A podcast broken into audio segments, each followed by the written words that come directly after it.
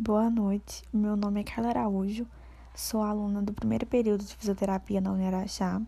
Estou aqui hoje gravando esse podcast referente a um trabalho é, com a matéria de História e Fundamentos da Fisioterapia, é, com a orientadora Ana Paula. E vou falar hoje sobre algumas especialidades da fisioterapia. Eu e minhas colegas dividiram e eu vou falar sobre a fisioterapia dermatofuncional.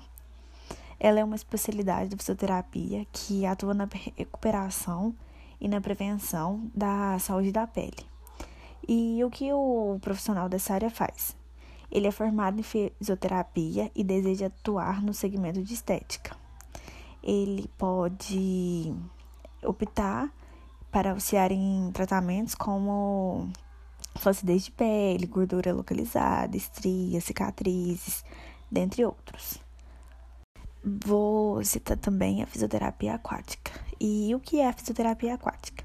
Ela é uma atividade terapêutica e preparada e adaptada para utilizar os benefícios como fisiológicos, efeitos físicos e também o processo de reabilitação. É, qual o benefício que isso traz? Ele facilita os movimentos articulares, ele promove o relaxamento muscular, reduz a sensibilidade da dor, dentre outras. É indicado para todos os indivíduos com lesões, sequelas, doenças respiratórias, cardiovascular, é, dores crônicas, também para alívio de dor, como eu disse, a fraqueza muscular, dentre outras. Fisioterapia cardiológica. O que é?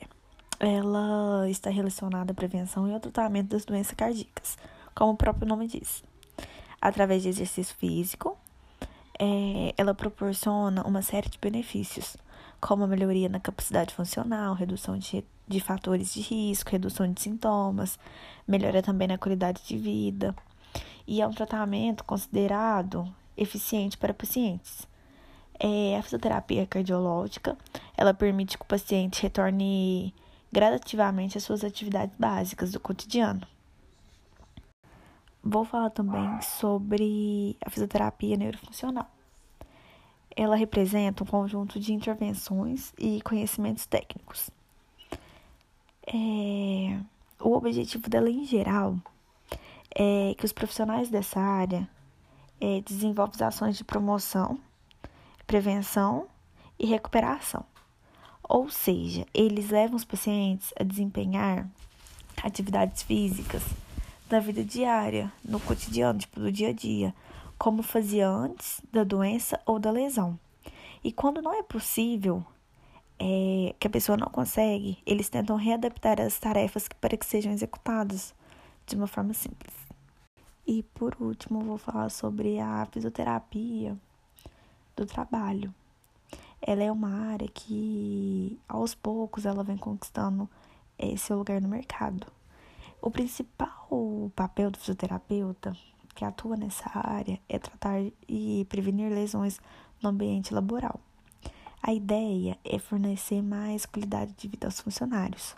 Ou seja, o fisioterapeuta, ele atua na prevenção de lesões, como eu disse, como eu disse, e também no desenvolvimento de técnicas físicas laborais.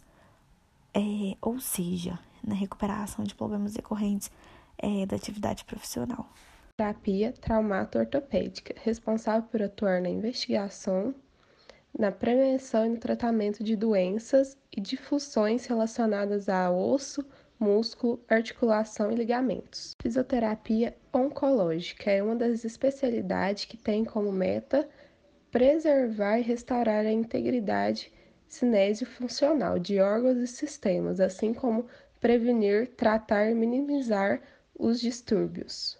Odontologia é a área da fisioterapia especializada no atendimento de pessoas idosas, podendo atuar na prevenção e reabilitação com o objetivo de promover a independência funcional do idoso. Oi, gente, tudo bem? Meu nome é Laiane, eu tô cursando o primeiro período de fisioterapia e eu vou falar sobre algumas especialidades da fisioterapia, eu e meus colegas de grupo. Esse trabalho foi proposto pela professora Ana Paula e eu vou falar sobre fisioterapia respiratória, fisioterapia intensiva, quiropraxia, fisioterapia desportiva e osteopatia. A fisioterapia respiratória ela é caracterizada como é, um conjunto de técnicas realizadas com o objetivo de prevenir e recuperar disfunções referentes ao processo de re respiração do ser humano, é, promovendo assim a máxima funcionalidade e qualidade de vida para as pessoas que sofrem com disfunções respiratórias. Visa também melhorar a dinâmica respiratória e a distribuição do ar inalado pelo pulmão, além de remover secreções, secreções brônquicas, resultando assim na melhora da função pulmonar. É, são aplicadas técnicas manuais, como também é, aparelhos que ajudam na aplicação desse tipo de fisioterapia. É, vale ressaltar também que a fisioterapia respiratória utiliza estratégias não invasivas para otimizar o transporte do oxigênio, prevenindo, revertendo ou minimizando as disfunções pulmonares, que são causadas por doenças como asma, tuber tuberculose, pneumonia, entre outros. A fisioterapia intensiva é uma especialidade que é reconhecida pelo COFITO, que é o Conselho Federal de Fisioterapia e Terapia Ocupacional, e pelas principais sociedades que trabalham com pacientes em terapia intensiva. Ela é especial porque ela torna o profissional apto a lidar com o paciente crítico, aquele com suporte ventilatório, que possui limitação motora grave e outros problemas que exigem maior cuidado e conhecimento. É, também possui um papel de extrema importância no cuidado de pacientes internados em unidade de terapia intensiva, né, UTI, tendo agora mais reconhecimento nessa pandemia, né, do Covid-19, que o fisioterapeuta está na linha de frente, né, combate, e uma vez que auxilia também na manutenção das funções vitais dos diversos sistemas corporais é, atuando na prevenção e no tratamento das disfunções cardiopulmonares, disfunção circulatória, muscular e neurológicas, reduzindo o risco de complicações clínicas e mortalidade e melhorando o prognóstico do paciente grave. A quiropraxia trata basicamente de desordem no sistema neuromúsculo esquelético sendo tendões, ligamentos, etc.